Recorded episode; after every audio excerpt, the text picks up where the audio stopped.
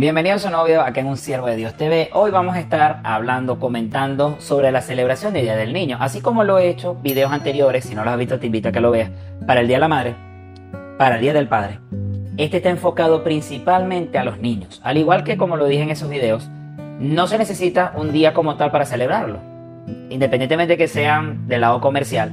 Los niños definitivamente son muy especiales, actualmente yo soy papá de dos niñas, y por supuesto, el enfoque, la enseñanza, la guianza que hay que tener con ellos principalmente siempre con la palabra de Dios. ¿Por qué? Porque al momento de que nosotros, así como estamos aprendiendo, o tú quieres aprender, o de pronto desconoces la palabra del Señor, y próximamente Dios mediante toque tu corazón, le abras la puerta como tal a tu vida y puedas aprender de su hermosa y bella palabra, esas palabras puedas colocarlas en tu corazón y posteriormente cuando tengas hijos puedas pasársela y luego posteriormente esa palabra también llegue a tus nietos y así sucesivamente en cada una de las generaciones. Los niños definitivamente son seres especiales, eh, futuro de naciones, una generación que continúa. Lastimosamente hoy se ven muchas noticias que son muy fuertes, que no las puedo mencionar acá. Eh, hay ciertos movimientos que van en contra de lo que tiene que ver con la infancia de los niños, afectarlos a ellos directamente, enseñarles como tal algo que no está en la palabra de Dios, que va en contra total. Entonces, aparte de eso, también lo que tiene que ver cuando un niño lastimosamente viene, una persona de más edad, que ellos los manipula y los hacen hacer o los impulsan o lo hacen sin su consentimiento, arruinándoles también su vida al momento que ingresan en las redes sociales, en diferentes foros, noticias, vemos como estas noticias, lastimosamente, por lo menos en mi país, no sé si es que antes existía y ahora que están las redes se ven, o sea, tienes acceso mucho más rápido, puede ser que sí, puede ser que no. Pero hay muchas noticias referidas a esto, lo que tiene que ver de ese tema. También, por supuesto, los diferentes países luchando, que este es tu cuerpo, que este no es mi cuerpo, etc. También vemos cómo principalmente se afecta es la vida de ese ser que viene en camino. Pero hoy definitivamente este video es para, para conmemorarlos, para tener conciencia. Oye, si tú eres papá, si eres mamá, cuidarlos de la mejor manera. Yo no soy el mejor padre del mundo. Al contrario, yo cada día aprendo más a ser papá. Pasé por una situación bastante fuerte que va incluido en lo que tiene que ver con mi testimonio, que próximamente lo voy a estar comentando acá en el canal, donde lloraba y me dolió mucho no aprovechar los momentos que Dios nos da para con nuestros hijos. A veces nos dejamos llevar mucho por el trabajo. Uno que es hombre que es, el, que es el sacerdote, representante de la familia, que es el que a través de Dios provee la casa, que Dios nos da la provisión para nosotros poder proveer, nosotros somos los proveedores, los que protegemos a nuestra familia, tanto a nuestra, eh, tanto a, a la esposa que tengamos al momento y también a nuestros hijos que tengamos en su momento, hijos, hijas, o ya sea que tengas uno, tengas el otro, tengas ambos.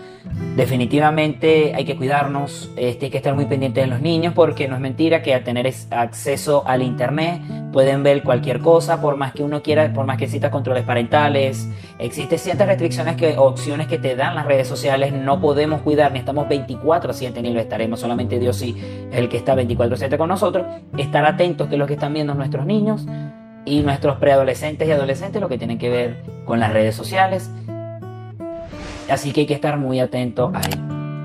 Vamos a estar entonces leyendo tres versículos que tienen que ver con los niños en la Biblia. Hay muchísimos más, pero vamos a enfocarnos en estos tres. El primero está en Deuteronomio capítulo 6, versículos 6 y 7.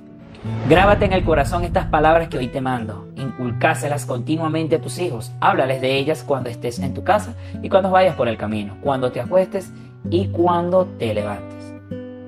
Amén así como las palabras del Señor.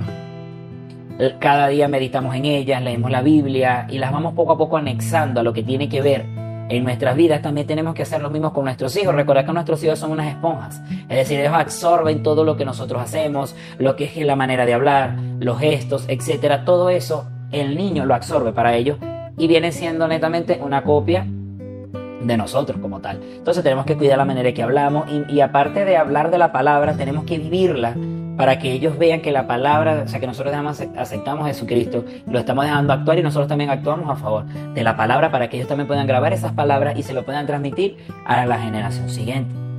La siguiente está en Proverbios, tanto Deuteronomio como Proverbios está en el Antiguo Testamento. El número dos Proverbios está eh, capítulo 26, versículo 6. Instruye al niño en el camino correcto y aún en su vejez no lo abandonará. Amén.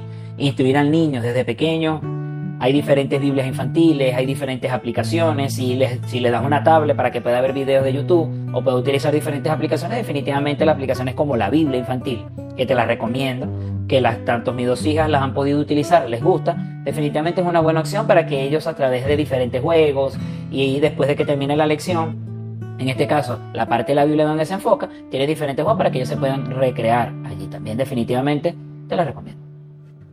Y el tercero, pero no menos importante, está en el, en el Nuevo Testamento, Hebreos capítulo 12, versículo 11. Dice así, ciertamente ninguna disciplina en el momento de recibirla parece agradable, sino más bien penosa. Sin embargo, después produce una cosecha de justicia y paz para quienes han sido entrenados para ella. Así como Dios nos disciplina a nosotros y nuestros padres nos disciplinaron en su momento. Es importante disciplinar a nuestros hijos y llevarlos por el buen camino. ¿Cuál es el buen camino? La palabra de Dios. De igual manera, disciplinarlos no es maltratarlos tampoco, ¿no?